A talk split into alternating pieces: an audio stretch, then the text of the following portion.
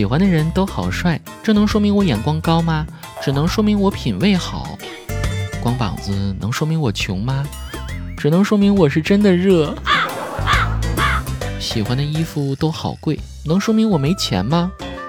只能说明我眼光好。如果你问我最喜欢穿哪款衣服呢？我会说，是品如的衣服。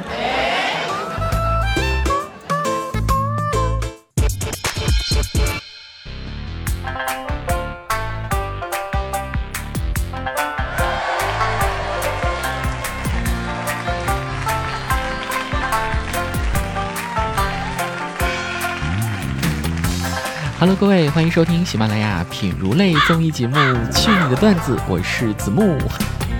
要说前段时间超火的热点，那当然非凡尔赛文学莫属啦。大家的朋友圈、各大社交平台纷纷沦陷，哪里都有他的身影，相信大家都已经快看腻了吧。于是呢，今天的这期节目，子木带来的是新崛起的反向凡尔赛文学，诚邀大家一起欣赏各路凡学大师的反向佳作。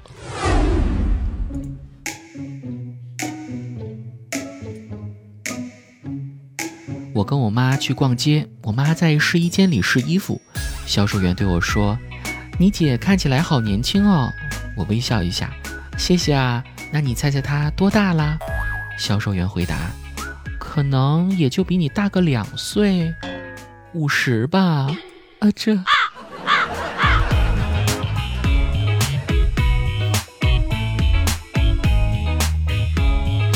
初秋的某一个清晨，我坐在价值百万的豪车上，用纤细的手指给男朋友发消息：“宝贝，好烦呢，又堵车了。”没想到男朋友五分钟后竟然出现在了我的车窗前面。我用力打开车窗，惊讶地看着他：“宝贝，你怎么来了？”没想到他用温柔悦耳的重庆方言对我说道：“幺妹儿，快从公交车上下来，我给你喊个摩的。”不标准的重庆话。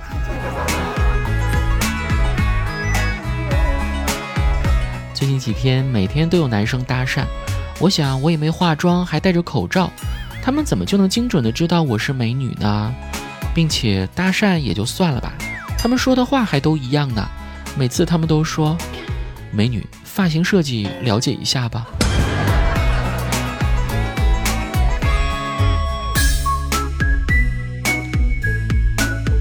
我今年二十三岁，北京三环两套房，几十万的包包能摆满墙。可这些都不是我父母给我的，而是通过我自己的努力，做梦梦出来的。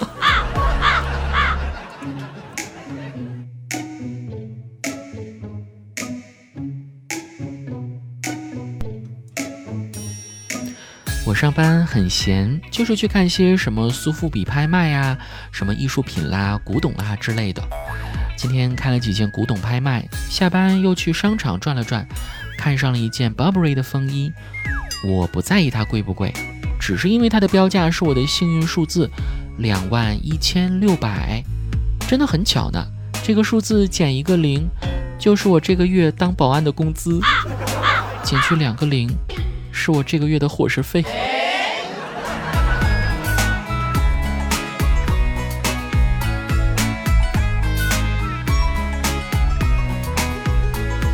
周六宅家一天，穿着我老婆的睡衣，刚买的 iPhone 十二比较轻巧嘛，所以呢一直放在衬衣左胸的口袋里。洗完澡，我躺在床上看计步器，对我老婆说：“完了，今天运动量好少。”我老婆听后立马压上来说。我帮你，然后他伸手摸上了我的腹肌，把我的 iPhone 十二丢进了滚筒洗衣机里。半个小时后，计步器成绩辉煌。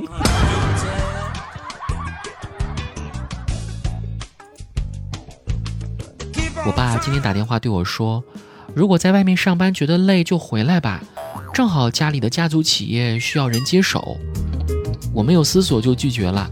因为我是个非常要强的人不想被命运早早的安排靠打理家族企业过日子。毕竟冬天摆地摊儿实在是太冷了。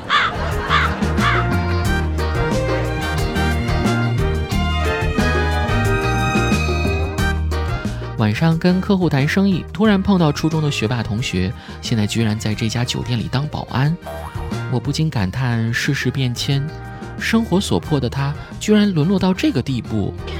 他看到我之后，突然也变得无比激动，走过来说：“同志，酒店外面是不允许摆摊儿的。”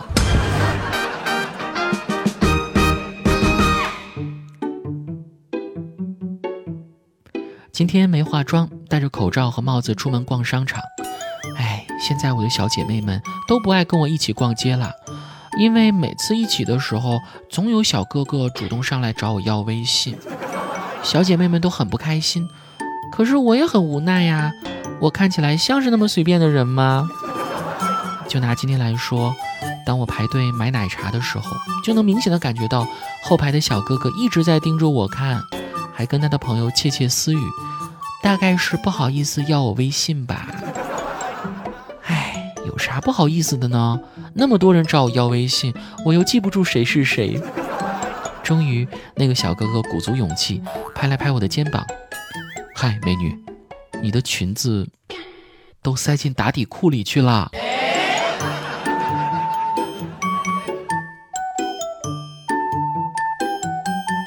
我每天都为房子太大而烦恼，哎。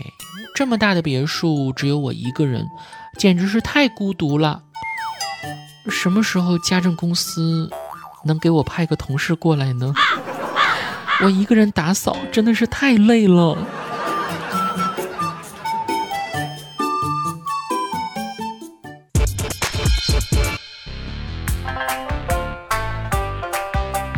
我们在上个月的节目当中呢，曾经跟大家分享总结过凡尔赛文学的三大要素，其核心要点就是要先抑后扬，相信大家都已经知道了。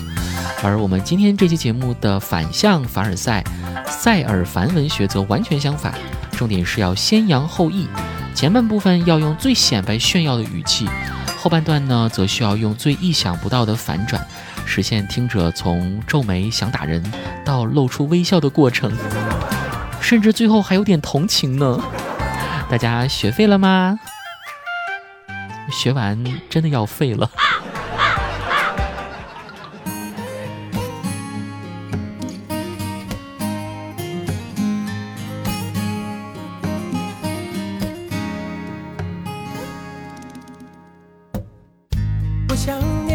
着雨的橱窗前，从不曾这么靠近你。身边，你把手放在我的口袋里面，笑着，眼角还有雨水。你说如果这样走到冬天，你就会让我亲吻你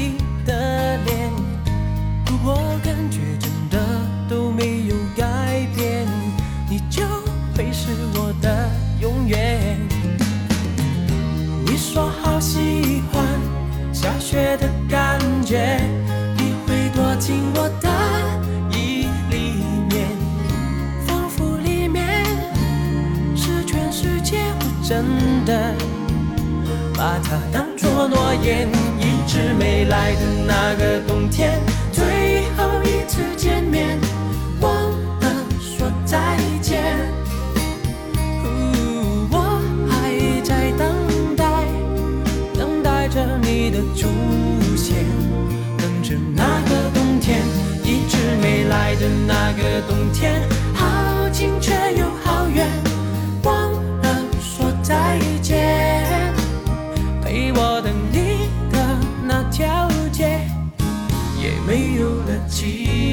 见。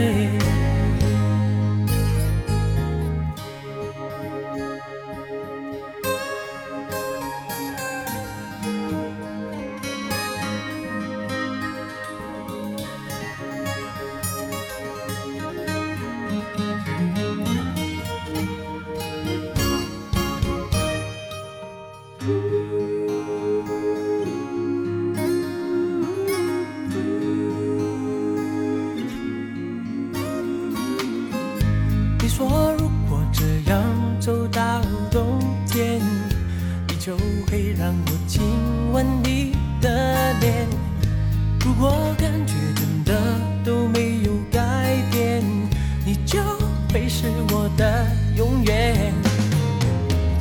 你说好喜欢下雪的感觉你会躲进我的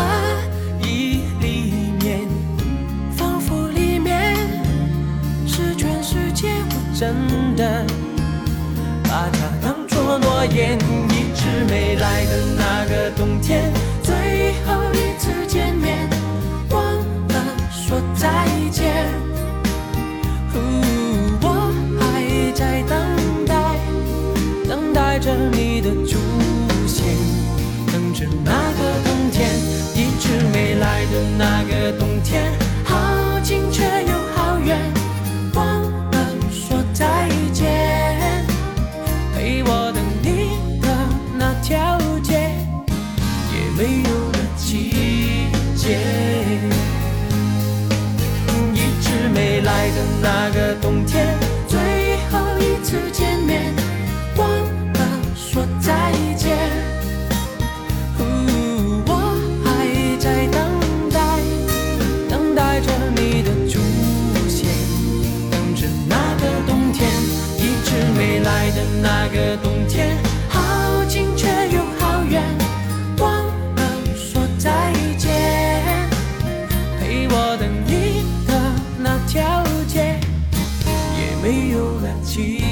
的